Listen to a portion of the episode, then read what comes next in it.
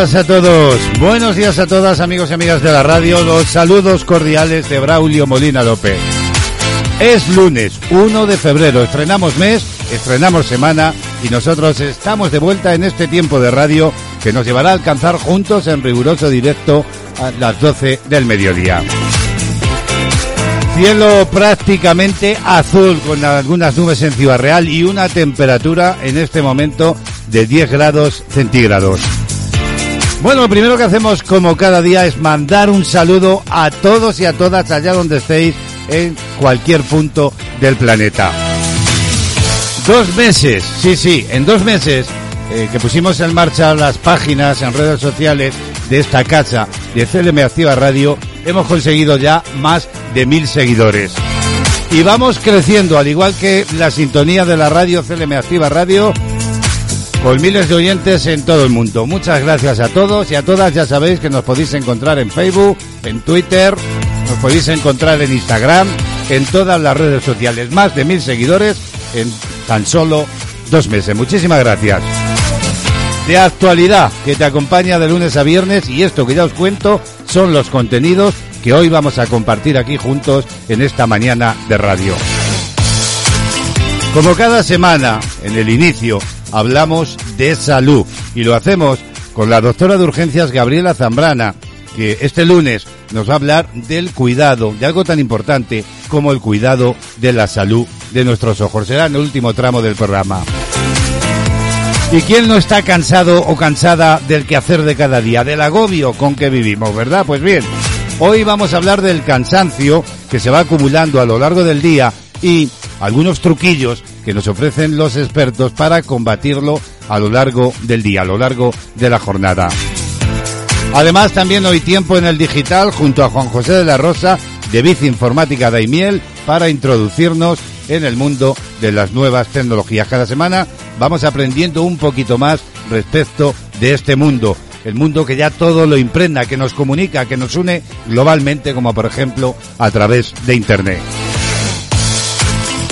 Y los besos, vamos a hablar de besos, sí, sí, de muchos besos y de cómo los besos, ¿verdad? En sus distintas eh, formas de manifestación tienen múltiples beneficios para el bienestar de las personas. En unos instantes vamos a hablar de ello, hablaremos de los besos. La música como protagonista, panorama musical desde Cataluña. Remey Notario nos va a ofrecer en este lunes una nueva entrega musical, eso sí, con ese acento suyo personal que le pone al comentario y análisis previo a la escucha de la canción. No lo perdáis. Pendientes estamos y estaremos siempre por la importancia y mucha que tiene la crisis sanitaria SARS-CoV-2 y en el diario de la pandemia vamos a actualizar todos los datos tanto en España como en el mundo. Y ya sabéis, quienes nos seguís cada día, que la música, como no puede ser de otra forma, es fiel compañera de viaje en este tiempo vivo de radio.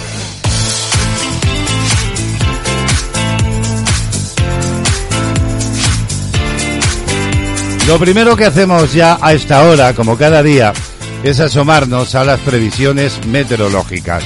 Hoy, según la AMED, la agencia, en Galicia, también en el Cantábrico Oriental, en el norte de Navarra y los Pirineos, se esperan cielos nubosos o cubiertos con algunas precipitaciones que podrían ser localmente persistentes en algunos puntos.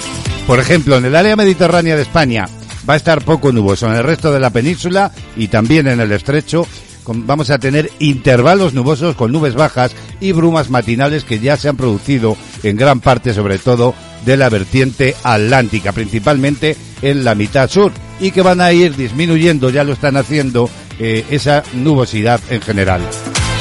Respecto de las temperaturas diurnas, van en ascenso prácticamente generalizado en toda España, aunque en zonas del noroeste peninsular y también del Cantábrico se esperan pocos cambios o un descenso. Las nocturnas en ascenso, manteniendo, eso sí, valores anormalmente altos para la época en la que vivimos, eh, en la que estamos. No olvidemos que estamos en febrero, estamos en pleno invierno. Actualidad del día. Nos vamos a asomar ya al resumen de la actualidad de esta jornada, este lunes 1 de febrero. Y atrás ha quedado enero y ha dejado un sabor, un mal sabor de boca. Y es que enero, así lo informa ser.com, ha sido y es el peor mes de la pandemia, cerca de 900.000 positivos en España de COVID-19 y 7.500 fallecidos, una cifra terrorífica. Enero, por tanto, es el peor mes de la pandemia desde que comenzó y vamos a contabilizar, según esta información, cerca de los 900.000 casos positivos de la COVID-19, cuando esta misma tarde, desde el Ministerio de Sanidad, actualicen los datos de incidencia en España. Este mes, la pandemia ha golpeado con más fuerza, sobre todo, aquellos territorios donde las oleadas primeras, las oleadas anteriores, fueron, vamos a decir, más suaves, como por ejemplo la Comunidad Valenciana, Extremadura, Andalucía, Murcia y Galicia. Por ejemplo, las cifras de la ocupación en las UCIs están batiendo récords. De media, casi la mitad prácticamente de las camas están ya ocupadas por enfermos COVID y cerca de 5.000 pacientes graves ingresados en unidades de cuidados intensivos en España. Y ojo, sin haber tocado todavía techo. Pero a pesar de estos números tan, vamos a decir, escalofriantes, los datos de este fin de semana confirman que hemos pasado prácticamente ya el pico. Ha sido el primer fin de semana en el que han bajado los nuevos contagios desde el puente de la Constitución. Recordemos, a principios de diciembre, hace prácticamente dos meses, las comunidades autónomas han notificado casi 55.000 nuevos positivos frente a los 61.000 casos del fin de semana pasado, es decir, lo que representa un 10% menos. De cualquier forma, enero, como decimos, ha sido el peor mes de la pandemia.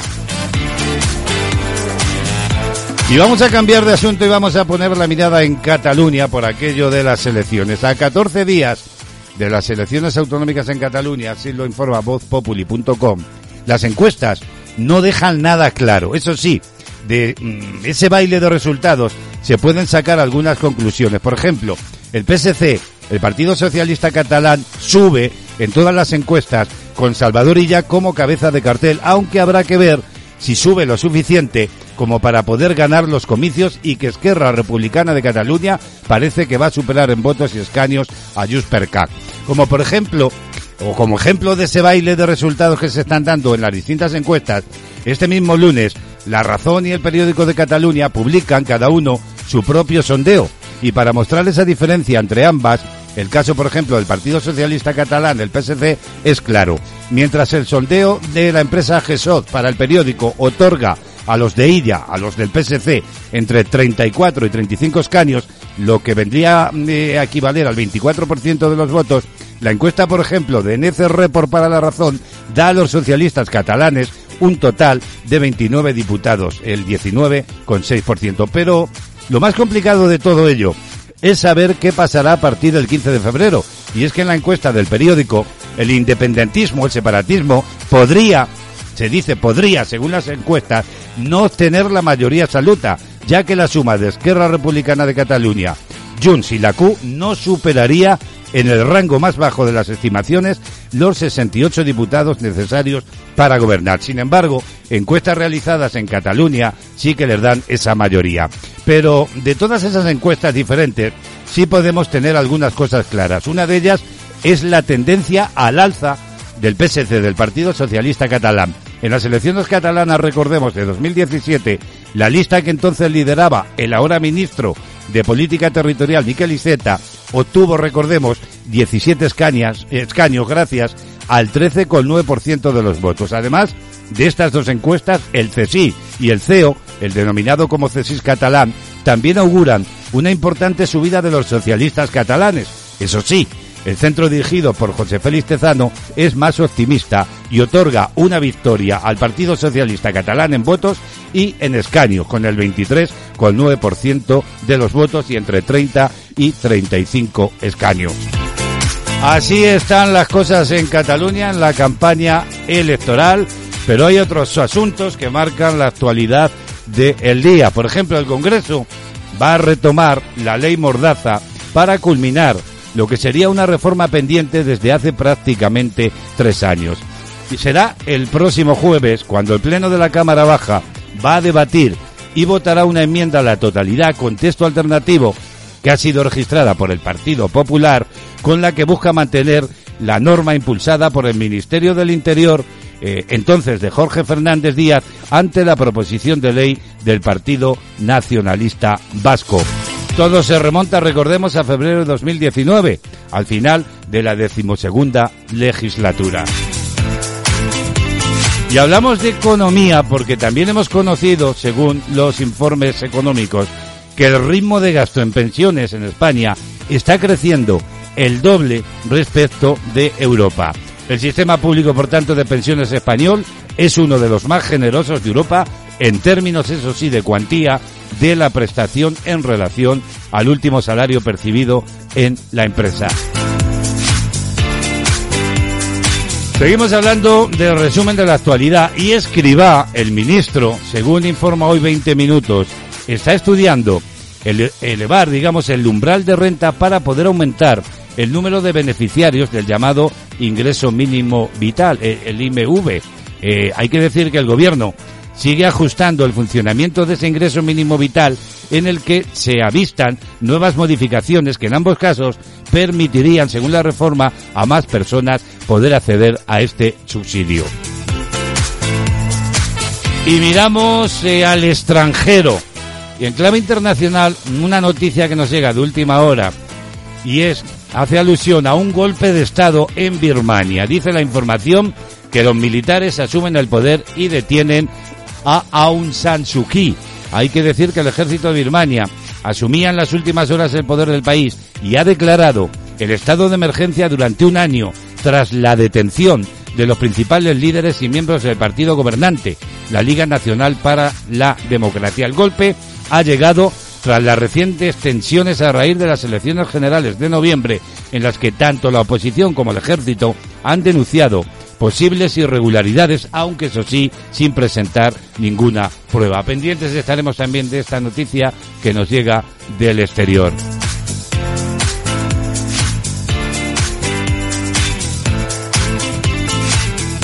Y en este día, hoy, este 1 de febrero, y entramos ya en materia de la pandemia y de la crisis sanitaria, hoy se cumple un año desde que el coronavirus llegó a España Hoy lo informa así cadenaser.com. Fue un 31 de enero, a última hora de la noche, cuando el Centro Nacional de Microbiología confirmaba el primer caso de coronavirus en España, el de un turista alemán que en la isla canaria de La Gomera y desde entonces comenzó, como sabemos, a dibujarse una dramática espiral de la que parece verse el fin con las ansiadas vacunas. Esperemos que así sea. Y a todo esto, la Organización Mundial de la Salud, la OMS, está visitando el mercado de Wuhan, que se calcula es el epicentro de la gran pandemia. Expertos internacionales de la Organización Mundial de la Salud visitaban el mercado de Wuhan, en el que se detectaron los primeros contagios de la pandemia de la COVID-19, un mercado, por cierto, que permanece cerrado al día de hoy desde prácticamente el primer día de 2020. Y ojo porque la Unión Europea acepta ahora una rebaja del 50% en las vacunas previstas hasta marzo y da así por terminada la guerra con AstraZeneca. Bruselas ha aceptado una rebaja en torno al 50% de las vacunas de AstraZeneca para el primer trimestre del año, febrero y marzo, y da por terminada, como digo, una guerra que duraba 10 días. Así lo informa el diario.es. La última oferta aceptada por la Comisión Europea consiste en pasar de 31 millones de dosis que el viernes 22 de enero la farmacéutica dijo que tenía disponibles a 40 millones para el primer trimestre del año.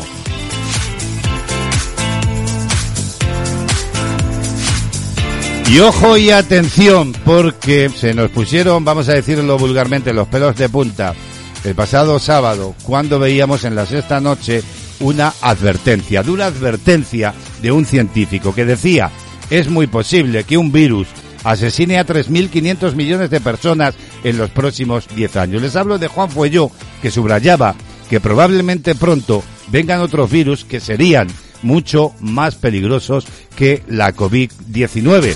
En plena tercera ola y ante un panorama tan duro como descoronazador, el neurólogo Juan Fuelló hacía esta advertencia durante su intervención en el programa, como digo, la sexta noche, que pone los pelos de punta. A su juicio, es muy probable que en los próximos años vengan virus mucho más peligrosos que el SARS-CoV-2, Hay que tener miedo y conciencia, decía, así lo indicaba, subrayando que en el caso de esta pandemia los jóvenes no se han visto, estamos hablando del actual, del coronavirus, no se han visto, decían los jóvenes, demasiado afectados, pero que con un patógeno similar al de la viruela, mucho más letal, podría ser todo mucho más grave. Probablemente, decía, vendrán virus que serán mucho más graves y que debido a eso se paralicen porque el virus no puede matar demasiado rápido para replicarse, pero hay una posibilidad de que exista un virus intermedio que podría ocasionar una gran tragedia. Estos fueron unos momentos de la entrevista.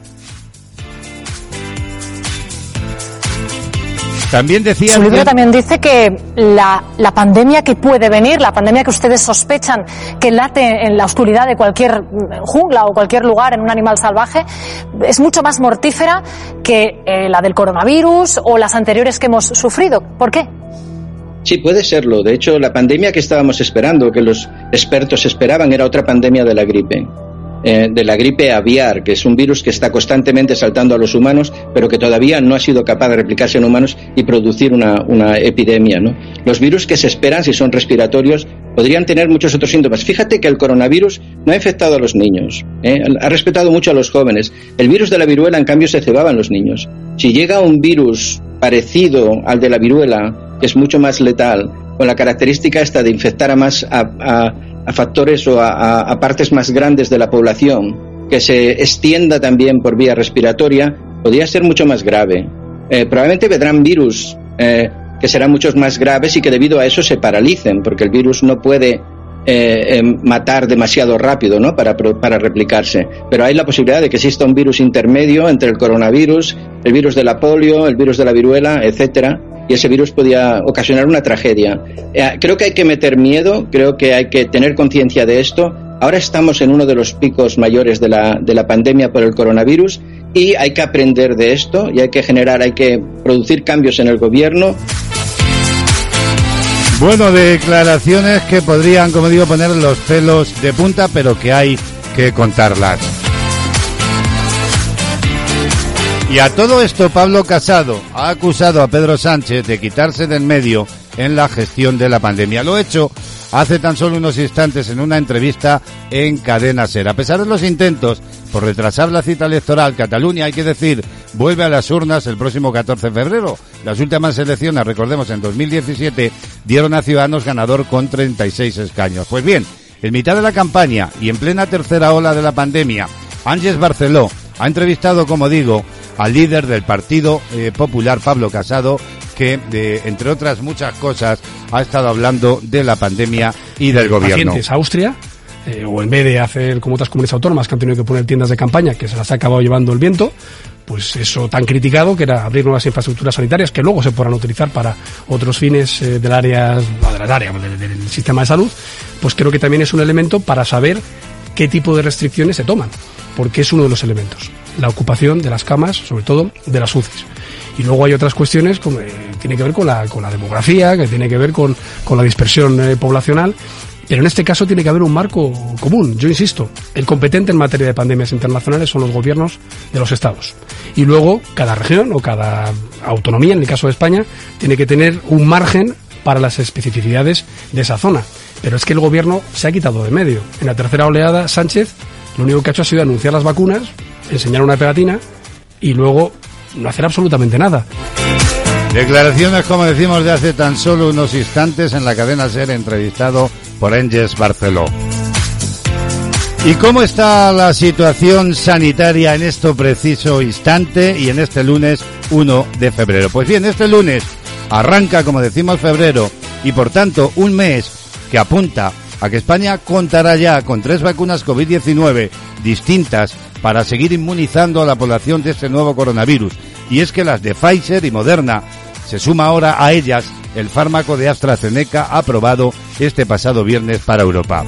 De hecho, ayer domingo se conocía que el, laboratorio enviará a los Estados miembros de la Unión Europea 9 millones de vacunas adicionales a lo que se venía contando, a esas previstas en los últimos días, lo que arroja una cifra total de 40 millones de vacunas.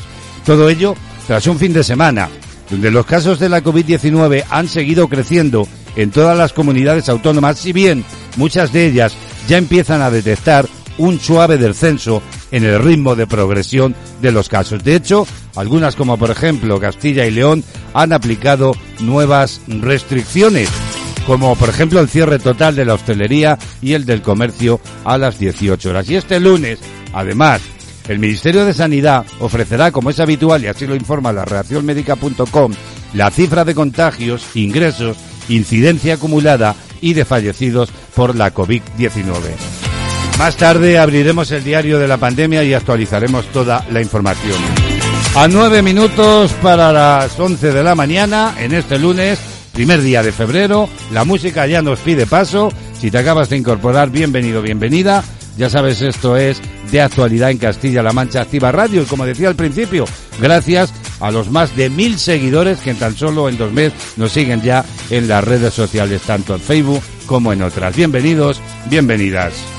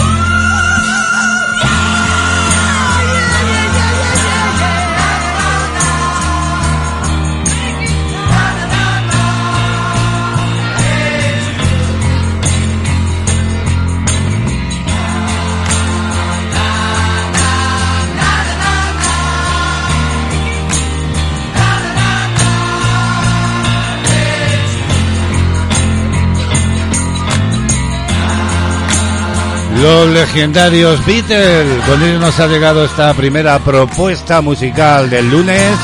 Hey You. Y es que los Beatles no morirán nunca, ¿verdad? Presente en las casas de millones y millones de personas en todo el mundo a través de su discografía, temas como este que hoy hemos querido recordar aquí.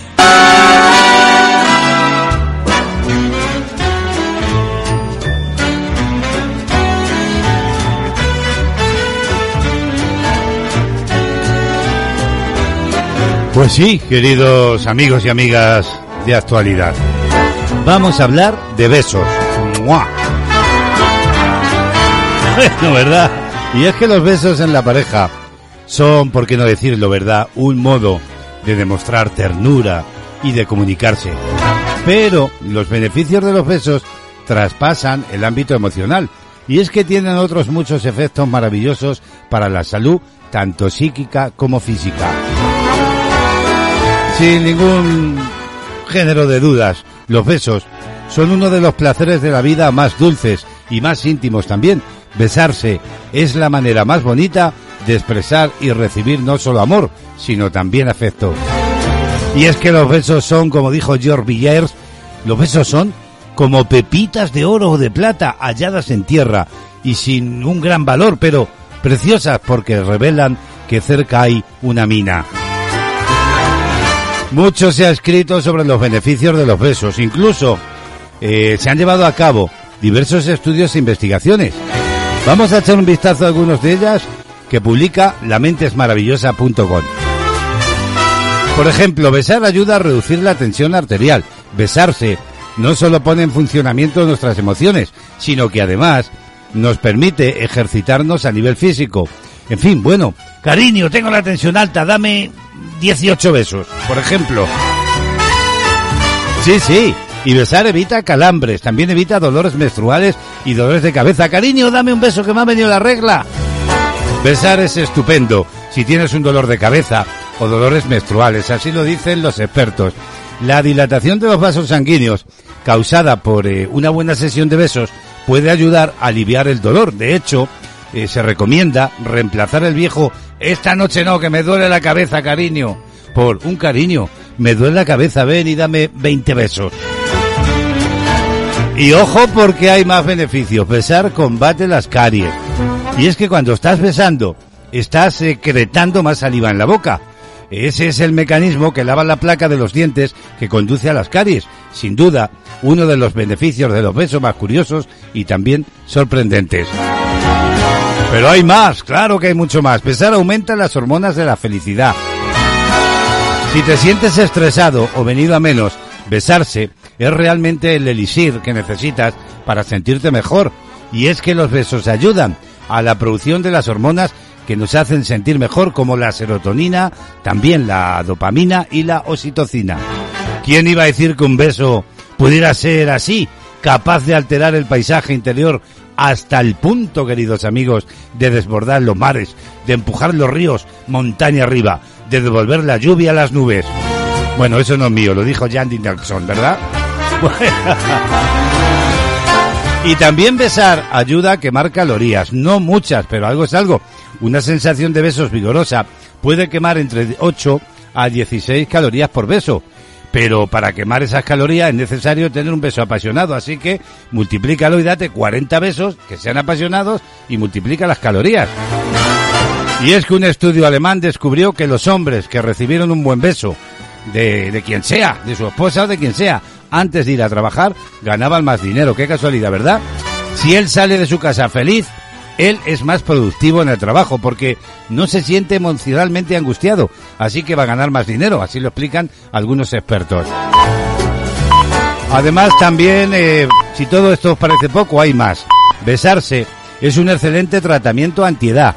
Así lo dice De uno de los expertos, que los besos profundos ayudan a poner en forma los músculos del cuello y la mandíbula, que a menudo son estos los puntos más problemáticos para quienes se preocupan por el envejecimiento. El envejecimiento en este caso cutáneo y de las arrugas. Y es que en la boca están conectados muchos músculos de la cara que se tonifican cuando se usan para besar. Otro de los beneficios de los besos es que besarse puede ser una excelente manera de comprobar la compatibilidad sexual con la otra persona antes de involucrarse e ir más allá. Ay, si todos son ventaja, vamos a darnos besos, aunque sea online, aunque sea a través de CDM Activa Radio. ¡Mua! Besos para todos y para todas.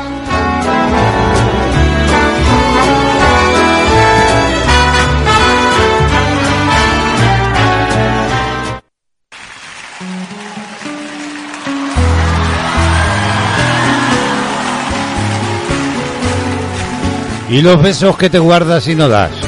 ¿Dónde van? Vamos a ver qué dice Víctor Manuel. Tu beso tembloroso y programa doble, cinco pesetas. En el momento justo nos enchufaban con la linterna. Cuántos atardeceres por las callejas sin darse tregua. Qué distintos los besos cuando pasabas de ir a la escuela. Del beso aquel de Judas que descubrimos sin darnos cuenta. Los corazones atravesados por una flecha. Cuando tiré su anillo el agua del río se volvió negra. Esto hace 35 y jamás he vuelto a pisar su acera. ¿A dónde irán los besos que guardamos, que no damos? ¿Dónde se va ese abrazo si no llegas nunca a darlo? ¿Dónde irán tantas cosas que juramos un verano? Bailando con la orquesta, prometimos no olvidarnos.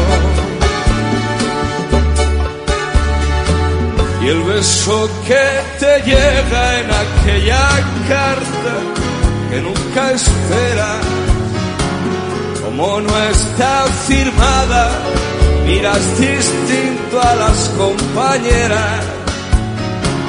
Todo el francés que supe y que sabré nunca fue culpa de ella.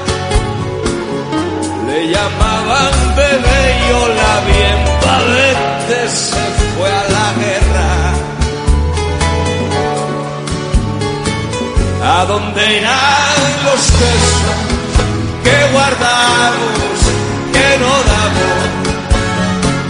¿Dónde se va ese abrazo si no llegas nunca a darlo? ¿Dónde irán cosas que juramos un verano? Bailando con la orquesta, prometimos no olvidarnos. Bailando con la orquesta, prometimos no olvidarnos. Bailando con la orquesta, prometimos no olvidarnos.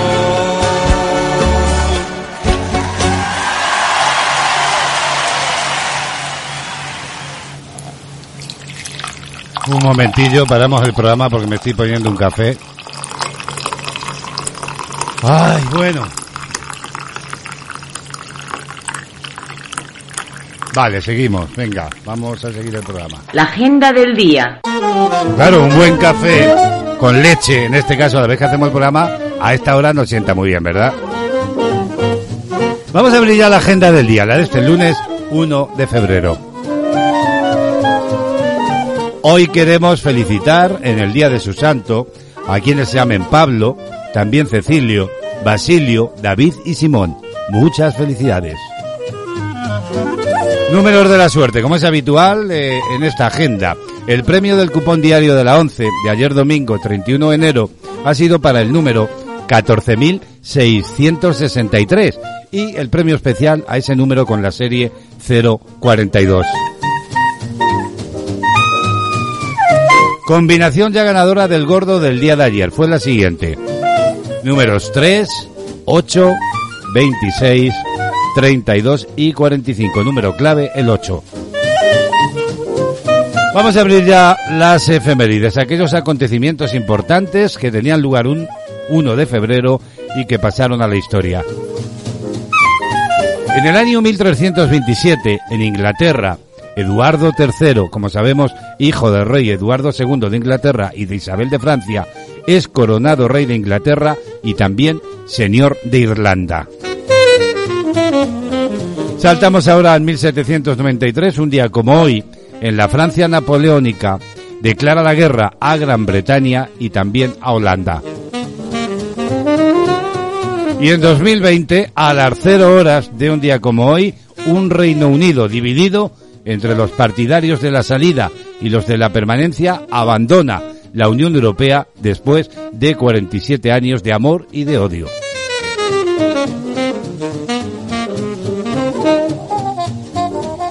Son los datos de una agenda que completamos con la música. Phil Collins ha vendido, según informaciones, su mansión en Miami Beach.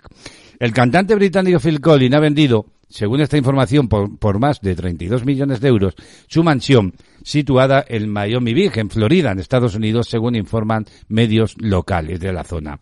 La propiedad va a ser ocupada por el matrimonio formado por el cofundador del fondo de inversiones del sector tecnológico y del software, Thomas Bravo. La mansión que fue construida en 1929, posee vistas panorámicas a la bahía de Biscayne y al centro urbano de Miami. La residencia de traza española, estilo mediterráneo, dispone de un jardín de árboles y de plantas tropicales, además de piscina, un estanque ornamental con peces y un muelle privado que rematan la mansión con seis dormitorios y ocho baños. Todo ello sobre un terreno de una con veinte hectáreas. Collins la adquirió en 2015 y vivió en ella seis años. Y entre sus propietarios hay que decir de esta mansión eh, decorada al estilo mediterráneo español, entre sus propietarios han figurado también la cantante y actriz Jennifer Lopez. Phil Collins cierra hoy con su voz y su música la agenda del día.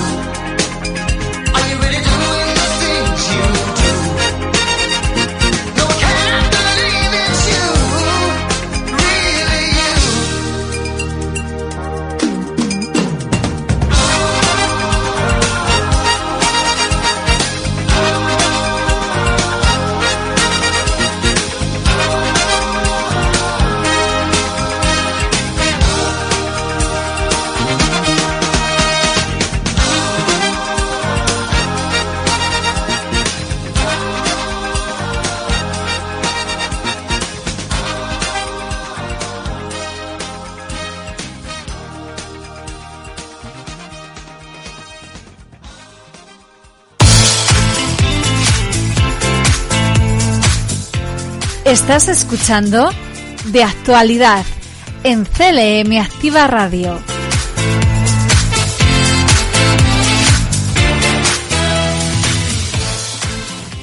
Este virus lo paramos unidos. Lo paramos si mantienes la calma y te mentalizas de que no va a ser fácil.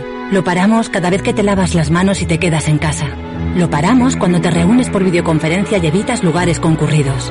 Lo paramos cuando no compartes información falsa y ayudas a nuestros profesionales sanitarios. Lo paramos y confías en que vamos a superar esto. Detener el coronavirus es responsabilidad de todos y todas. Si te proteges tú, proteges a los demás. Ministerio de Sanidad, Gobierno de España. Responsabilidad de todos, por supuesto que sí. Nos asomamos ya a la crisis sanitaria SARS-CoV-2. ¿Cómo están las cosas en este lunes 1 de febrero en España y el mundo? Este lunes arranca, como decimos, febrero y por tanto un mes que apunta a que España va a contar ya con tres vacunas de la COVID-19 distintas para seguir inmunizando a la población de este nuevo virus. Y es que eh, a las de Pfizer y Moderna se suma ahora el fármaco de AstraZeneca aprobado el pasado viernes para Europa. De hecho, ayer domingo se conocía que el laboratorio va a enviar a los Estados miembros de la Unión Europea nueve millones de vacunas adicionales a las previstas en los últimos días, lo que arroja una cifra total de 40 millones de vacunas COVID-19 de AstraZeneca en los primeros tres meses. Todo ello tras un fin de semana donde los casos de la COVID han seguido creciendo en todas las comunidades autónomas de España. Si bien, hay que decir, muchas de ellas ya empiezan a detectar un suave descenso en el ritmo de progresión de los casos. De hecho, algunas, como es el caso de Castilla y León, han aplicado nuevas restricciones como el cierre total de la hostelería y también el cierre del comercio a las 18 horas. Hoy lunes, además, hay que decir que el Ministerio de Sanidad ofrecerá, como es habitual, la cifra de contagios, ingresos e incidencia acumulada y de fallecidos por la COVID-19 que se ha ido registrando desde el pasado viernes. Actualmente, España tiene ya 2.743.119 casos notificados, según informa la redacción eh, médica.com y también oficialmente, según la cifra de sanidad, 58.319 muertos a causa de la enfermedad. Diario de la pandemia. Y es que la pandemia de coronavirus deja ya cerca de 103 millones de casos a nivel mundial, con más de 380.000 solo en el último día. Además de 2,2 millones de fallecidos. Todo ello según los datos que publica la Universidad Americana. Y les contamos también que profesionales de la Unidad de Psicología de la Salud del Hospital Universitario de la Ribera han aconsejado a madres y padres no descuidar la salud emocional de niños y niñas durante el tiempo que dure la pandemia COVID-19. Según han señalado, la población infantil ha mostrado en general una admirable capacidad de adaptación a la situación creada por este virus y un alto compromiso con ella y con la sociedad. Y Navarra registraba ayer domingo 162 nuevos casos positivos de la COVID-19, lo que representa un ligero descenso. Mientras tanto, el gobierno de Aragón ha contabilizado 270 nuevos casos en la comunidad autónoma, dos decesos y 166 altas. Y el comité de expertos encargado de evaluar el proceso de la vacunación contra la COVID-19 del Ministerio de Sanidad está estudiando ahora la posibilidad de priorizar el suministro de una sola dosis en aquellos pacientes que no presenten riesgo de mortalidad, retrasando más de lo previsto la administración de la segunda.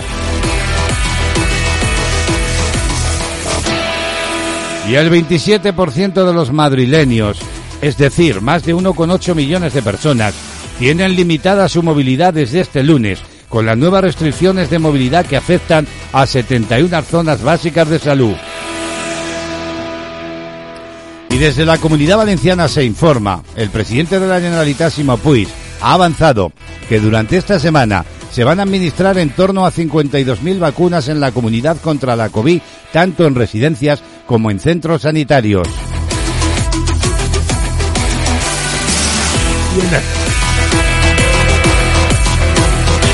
Y el antiguo Hospital Militar de Sevilla, cerrado desde hace más de 15 años, va a estar operativo desde este lunes 1 de febrero para comenzar a recibir a pacientes de la COVID-19 en función de las necesidades del sistema sanitario sevillano.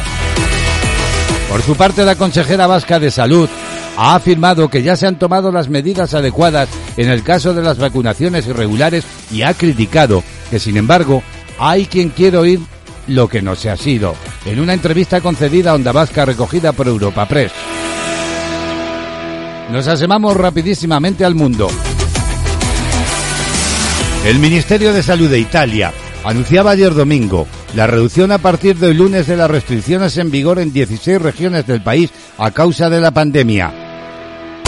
Y en Alemania se han registrado en las últimas 24 horas 5.608 contagios de coronavirus según cifras del instituto de aquel país.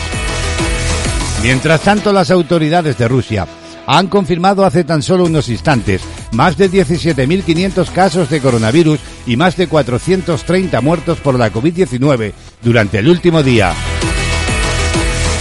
Y de vuelta a España les contamos que el diputado por Esquerra Republicana de Cataluña, Gabriel Rufián, va a preguntar al presidente del gobierno, Pedro Sánchez, si le pareció oportuno cambiar al ministro de Sanidad, Salvador Illa, por Carolina Darías en plena tercera ola COVID. Un cambio que se produjo para que el ya ex ministro de Sanidad concurriera como candidato a la presidencia de Cataluña por el Partido Socialista Catalán. Y desde este lunes, la Comunidad de Madrid puede hacer ya test COVID-19 en las oficinas de farmacia y clínicas. Una demanda del Ejecutivo Regional al Ministerio de Sanidad que tras la firma de los pertinentes convenios se pone en marcha hoy mismo.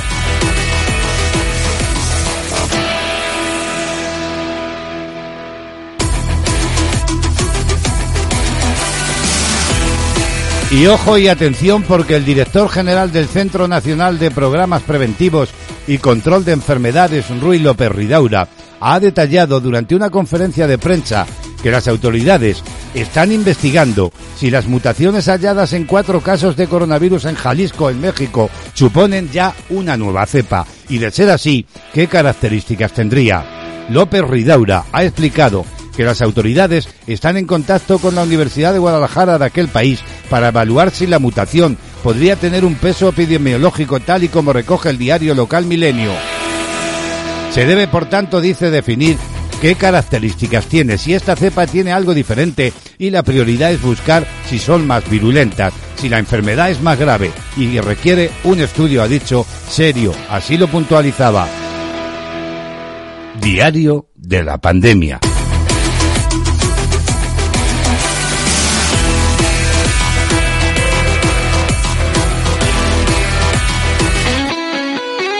Escucha la radio a tu medida. www.clmactivaradio.es Toda la información y entretenimiento hecho para ti.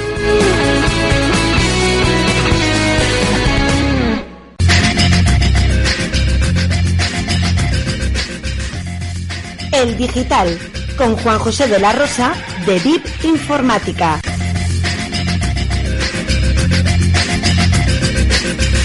Y una semana más lo que hacemos en los próximos minutos es asomarnos al mundo de las nuevas tecnologías. Y lo hacemos con, como cada semana con Juan José de la Rosa de Biz Informática Daimiel. Ya sabéis que Biz Informática Daimiel está en la calle Jesús y que allí podéis encontrar cualquier eh, producto relacionado con esas nuevas tecnologías y también, como no, del asesoramiento de expertos. Juan José de la Rosa, bienvenido, buenos días. Buenos días, Braulio y oyentes de Castilla-La Mancha Activa Radio. Saludos de Juanjo de la Rosa desde Vice Informática Daimiel. La pasada semana nos enteramos que pequeños inversores en bolsa, organizados a través de foros y aplicaciones, habían conseguido frenar, por lo menos de momento, la operativa de determinados fondos buitres contra una cadena de videojuegos. Vamos a adentrarnos un poco en esta noticia. Hasta hace solo unos días, Robin Hood era un cohete. Con paso firme hacia su salida a bolsa y una popularidad que no paraba de aumentar, esta plataforma de inversión, convertida en una de las más populares del planeta por democratizar el sector y acercarlo a todos los públicos, se había erigido en el mejor aliado para pequeños jugadores. Y como no, para los foreros que decidieron estos días dar un golpe sin precedentes a Wall Street, al reventar las acciones de GameStop. Muchos de ellos se apoyaron en esta y alguna otra similar, para lanzar sus inversiones y vivir así su minuto de oro. Pero en el mercado todo cambia muy rápido y desde este jueves se ha convertido en el enemigo número uno. ¿Qué ocurrió para este cambio repentino? El programa que toma el nombre El valiente héroe y forajido inglés y que se había jactado de apoyar a inversores como los que estaban impulsando este movimiento, pasó de estar con los pobres a, en unas horas, proteger a los ricos. Tras el boom incontrolable de GameStop, que hizo saltar todas las alarmas, muchos de los foreros que lo habían utilizado se encontraron el pasado jueves que no podían operar con sus acciones, ni de esta empresa ni de otras como Nokia o BlackBerry. Todo cerrado. Tras unas horas locas, hasta los miembros del Partido Demócrata anunciaron que actuarían contra un movimiento que consideraban ilegal y que manipulaba los mercados. Por su parte, los fans de Wall Street Pit, la comunidad tras el troleo a la bolsa, empezaron a preparar una demanda colectiva y hundieron las valoraciones de la app en sitios como Google Play. La gran pregunta que se hacían es, si los grandes podían actuar así, ¿por qué cuando lo hacen los pequeños hay que frenarlo? La, mecha terminó de encenderse con algunas informaciones que indicaron que el que creían que era su aliado siempre había estado con el enemigo. Los clientes de Robinhood son fondos de cobertura como Citadel. Sus usuarios son el producto. Esto ayudaría a entender por qué, llegado el momento, la plataforma optó por parar la, rebelión de Wall Street Bit. Citadel es uno de esos fondos que salió al rescate de los bajistas, que habían perdido todo con el ataque a GameStop. Pero ¿de dónde viene esta app? ¿Qué tiene que ver con estos fondos y por qué es tan famosa? La historia es algo larga, aunque todo haya explotado en cuestión de horas. Como tantas otras plataformas online basadas en la democratización de algo que se consideraba inalcanzable para el gran público, Robinhood, nacida en 2013 y en plena ola contestaria, apostó desde el inicio por la idea de llevar un mundo elitista como es la inversión a las masas. Para ir contra esta idea que arrebataba al resto algo como la inversión, decidieron simplificar todo el proceso y hacer algo que obligó a todos sus rivales a maniobrar. No cobrar una sola comisión por operar. Cualquier persona que quisiera operar en bolsa podría hacerlo desde su ordenador o su móvil sin pagar nada. Y sin necesidad de tener más intermediarios, asesores ni nada parecido. Hasta ahí todo correcto. Pero su gran problema empieza con la pandemia y termina este mes de enero. Los day traders o inversores sin grandes conocimientos y que funcionan de manera aparentemente independiente se multiplicaron durante la cuarentena y millones de jóvenes entraron a probar suerte, casi como el que apuesta en un partido. La plataforma no dejaba de crecer pasó de 6 millones en 2018 a 13 en 2020 y a principios del 21 alcanzó, alcanzó un, valor, un valor de mercado superior a los 11.000 millones. Pero pronto empezaron a hacer de las suyas. Reventaron las acciones de compañías casi en quiebra como Her. Y el colofón se ha vivido estos días con GameStop han conseguido que esto se democratizara, pero quizá demasiado. La financiación Braulio tenía que venir de alguna parte. Si la A no tiene comisiones y sí millones de usuarios y gastos. Pero su modelo es algo que va contra su propia filosofía o su estrategia de marketing. El secreto del éxito y la rentabilidad de Robinhood es simple. Pago por flujo de pedidos. Vamos, que pese a pensar que ayudaban a los que iban sin traje, en realidad es al contrario. Lo ocurrido con Robinhood ha vuelto a desempolvar un debate en el sector tecnológico que lleva años moviéndose y se apoyan en una reflexión básica. Si un producto por el que tú antes pagabas ahora es gratis, quiere decir que el producto eres tú. Pasó con Google, Facebook, Facebook o Apple. Y ahora puede estar pasando con este nuevo unicornio californiano que soñaba con ser una nueva red social más pronto que tarde. Y nada más, Braulio. Nos vamos hoy con una canción de la bien querida, Corpus Christi. Volvemos el próximo lunes con mucha, mucha más tecnología. ¡Feliz semana! Feliz semana también para ti, Juanjo. El pez grande se intenta comer al pez chico también en las tecnologías, claro que sí. Biz Informática Daimiel cada semana aquí en nuestros micrófonos. Las nuevas tecnologías.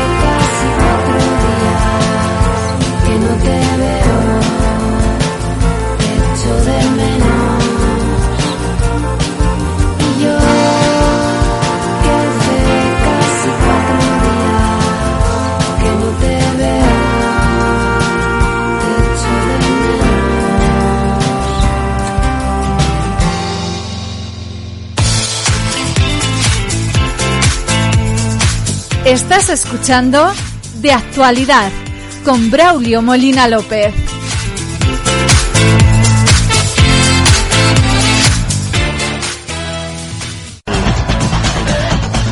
Música, noticias, listas, novedades y conciertos en Panorama Musical.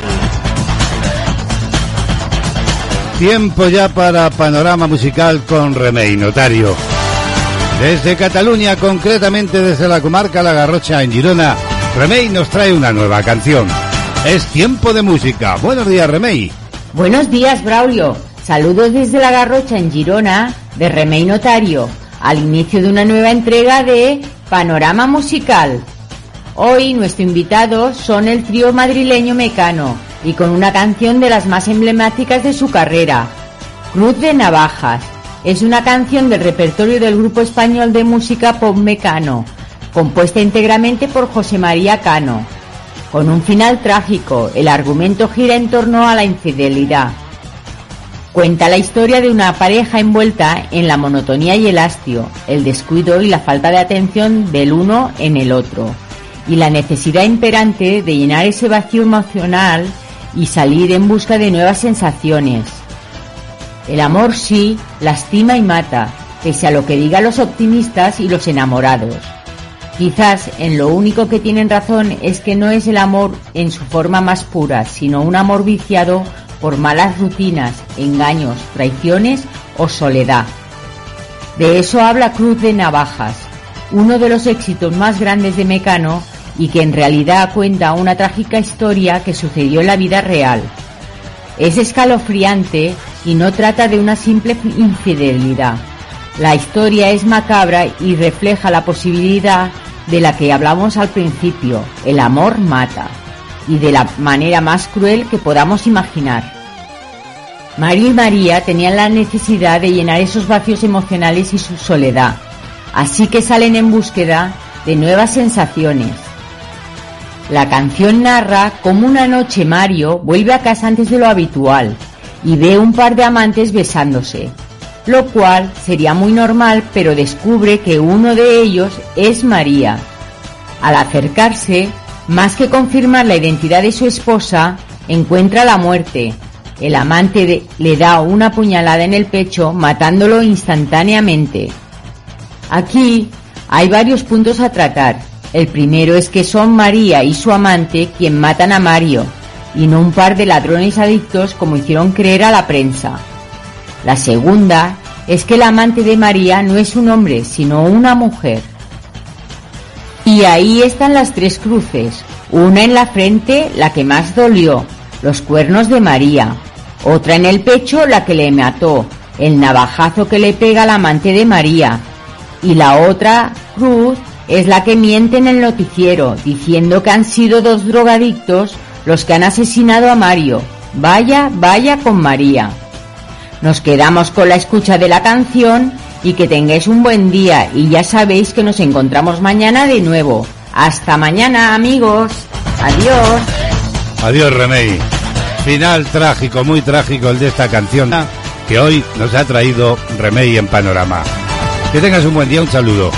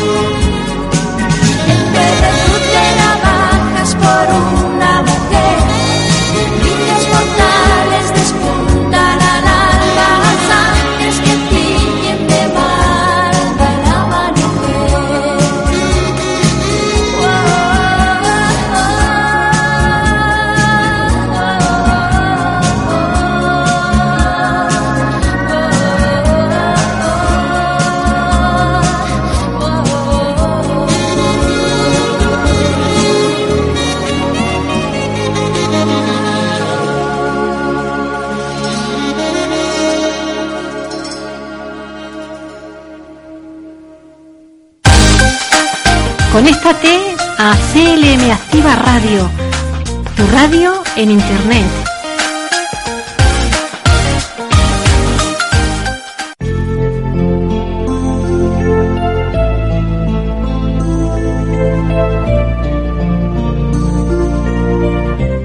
La salud con la doctora Gabriela Zambrana.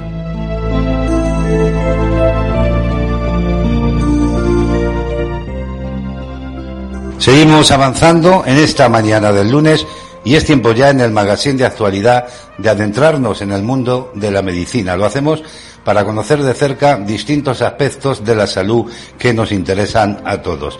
Saludamos ya a la doctora Gabriela Zambrana que se encuentra con nosotros. Doctora, buenos días, bienvenida. Hola, buenos días. Un saludo a todos los oyentes. ¿De qué vamos a hablar esta semana? Cuéntenos. La salud de tus ojos. En el día a día hay muchos factores que maltratan tu vista. La vista es el sentido más valorado por la mayoría de las personas y sin embargo la cuidamos muy poco.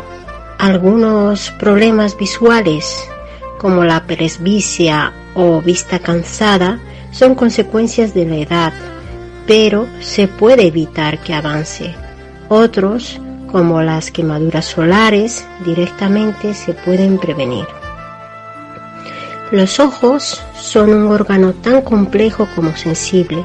Protegerlos de cualquier agresión externa y entrenarlos como si se tratara de un músculo para que estén en buena forma son claves que te asegurarán una buena salud ocular. La exposición a productos químicos como los detergentes y cualquier traumatismo pueden causar quemaduras y lesiones en los ojos. Es importante tomar precauciones. Usa gafas protectoras siempre que vayas a realizar alguna actividad peligrosa, como taladrar o usar una sierra eléctrica o manipules algún producto químico. Ten cuidado con los maquillajes, ya que pueden contener sustancias químicas que causen alergia.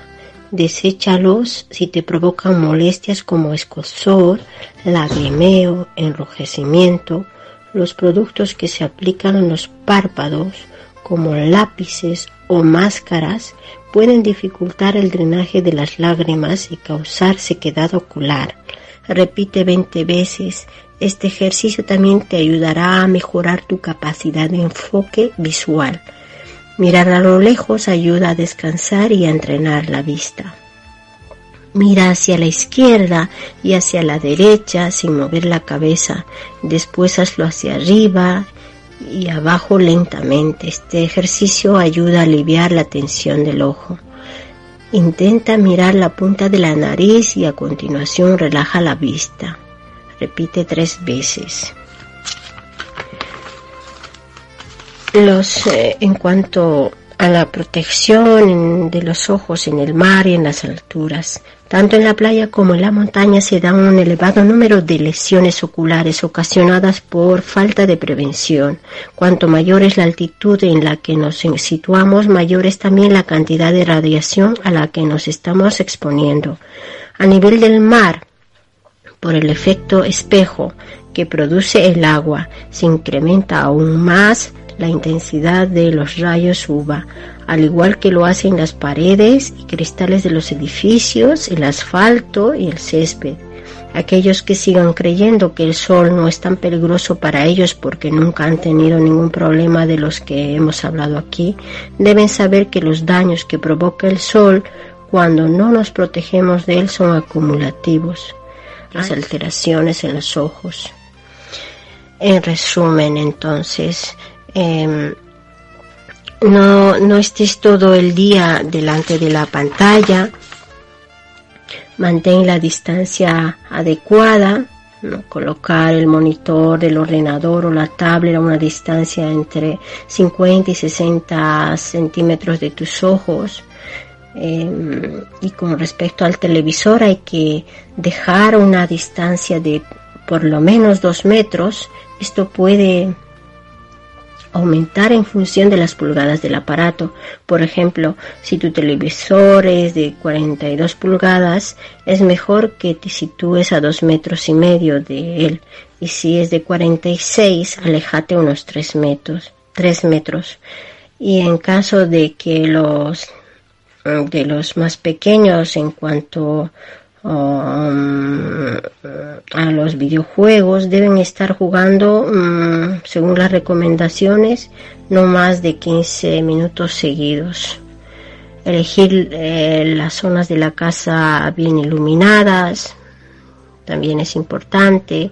Parpadear a, a menudo, no frotarse los ojos, ya que al frotar eh, estamos debilitando el colágeno que se encarga de preservar la salud de la córnea mm, de los ojos. Luego pues también estar, eh, tener cuidado con la calefacción y el aire acondicionado en su justa medida. Estar mucho tiempo expuesto a ellos favorece la sequedad ocular, sobre todo si están a una temperatura muy alta o muy baja pero lo más importante es que la humedad relativa pues esté entre 50 y 60%. El calor seco y el frío seco eh, que provocan las calefacciones o los aires acondicionados dañan la superficie ocular e incrementan los síntomas de ojo seco. Mejor utilizar gafas que lentillas. Luego también em, es importante pues usar eh, gafas cuando ponemos un cuadro en la pared o podar, podar las plantas de la terraza o el jardín o usar productos de limpieza agresivos como la lejía que pueden dañar nuestros ojos si no, no nos protegemos adecuadamente.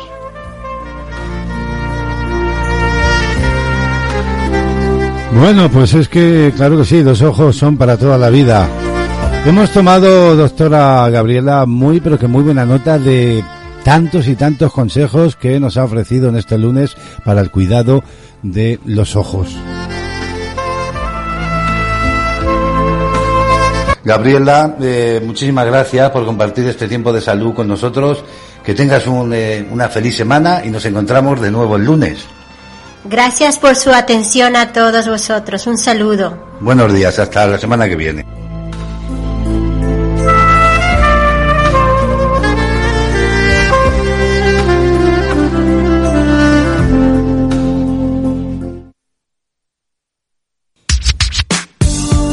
Somos tu compañía. Siempre la mejor música.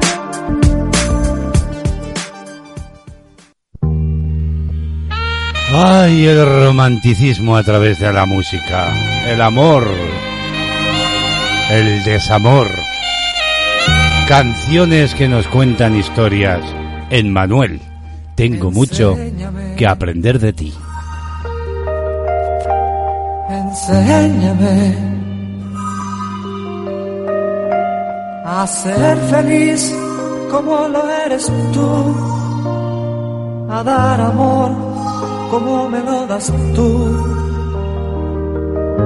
a perdonar como perdonas tú, sin recordar el daño nunca más, nunca más. Enséñame, enséñame a consolar como consuelas tú, a confiar como confías tú, a repartir sonrisas como tú, sin esperar a cambio nada más nada más. Tengo mucho que aprender de ti, amor. Tengo mucho que aprender de ti, amor. Tu dulzura y fortaleza, tu manera de entregarte tu tesón por conquistarme cada día. Tengo mucho que aprender de ti, amor. Tengo mucho que aprender de ti, amor. Cómo olvidas los enfados, cómo cumples las promesas, cómo guías nuestros pasos cada día. Enséñame, enséñame a no mentir como no mientes tú. El amor llevado y contado a través de la música con temas tan románticos como este. ¿Y qué es estar enamorado? Es un sentimiento intenso de alegría y de felicidad, con aumento de la energía, con una sensación de euforia y de ser capaz de todo. La pérdida del ritmo normal biológico de sueño e incluso a veces provocando insomnio. Y también a veces pérdida del apetito. Míralo, está tonto, está enamorado. Hay quien dice cosas como esas por ahí. El amor es estar a gusto con otra persona y que no llores por esa persona. El amor es el sentimiento que crea los vínculos más profundos con las personas. Es incontrolable, el amor no se ve, pero se siente porque no puedes ni provocarlo ni tampoco puedes renunciar a él. ¿Se puede vivir sin amor? Ahí dejo la pregunta, pero quizá, qui- quizá eso no sea vida. mucho que aprender de ti, amor. Tengo mucho que aprender de ti, amor. Tu dulzura y fortaleza. Seguro que más de algún oyente está enamorado y mira hacia el universo con esa ilusión que crea el amor.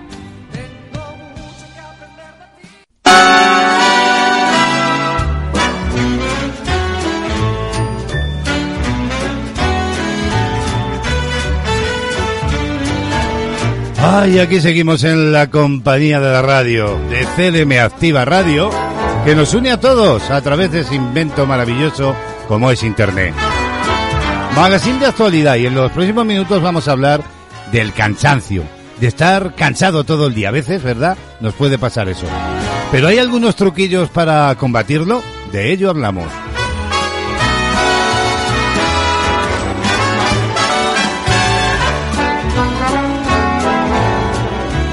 Bueno, pues eh, al final del día seguro que llevas ya un buen rato rindiendo tus hombros a la fuerza de la gravedad, por decirlo así, y preguntándose si esas pastillas para dejar de estar cansado funcionan o si son igual que esa infusión que te prometía que dormirías la noche del tirón.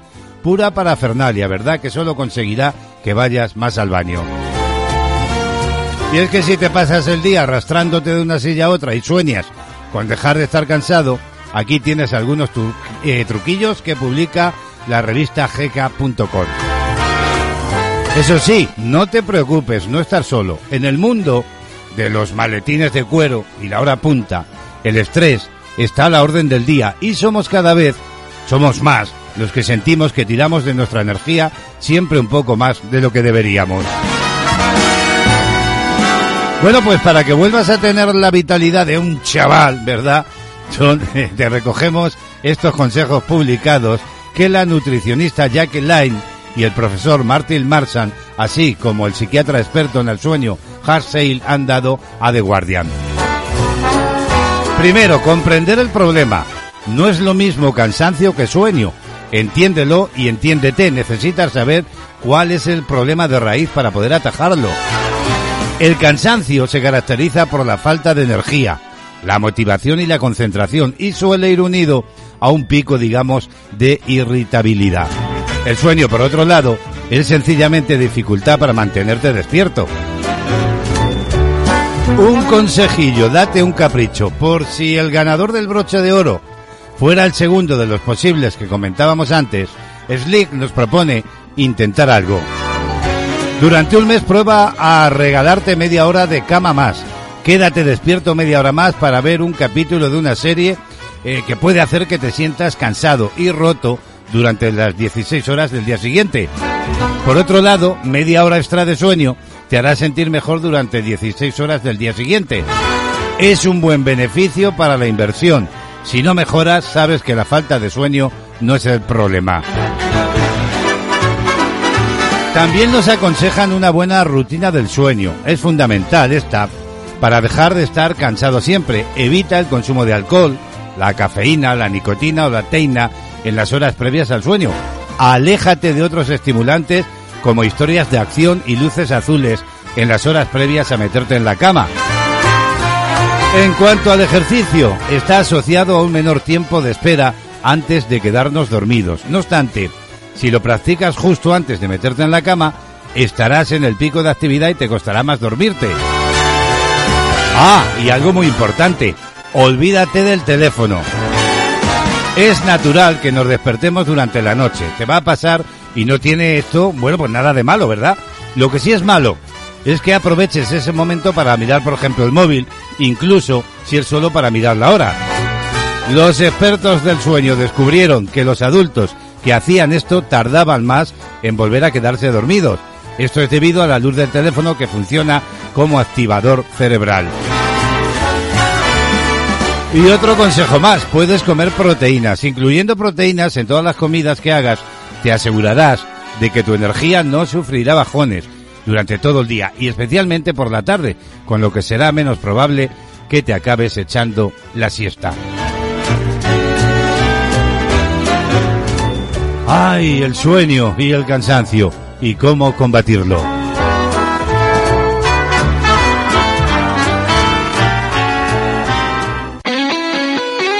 Escucha la radio a tu medida. www.clmactivaradio.es Toda la información y entretenimiento hecho para ti.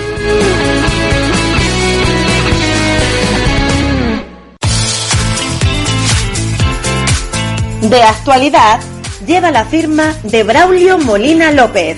En las mañanas de CLM Activa Radio. Pues ya había un dicho que decía que todo lo que empieza termina, claro.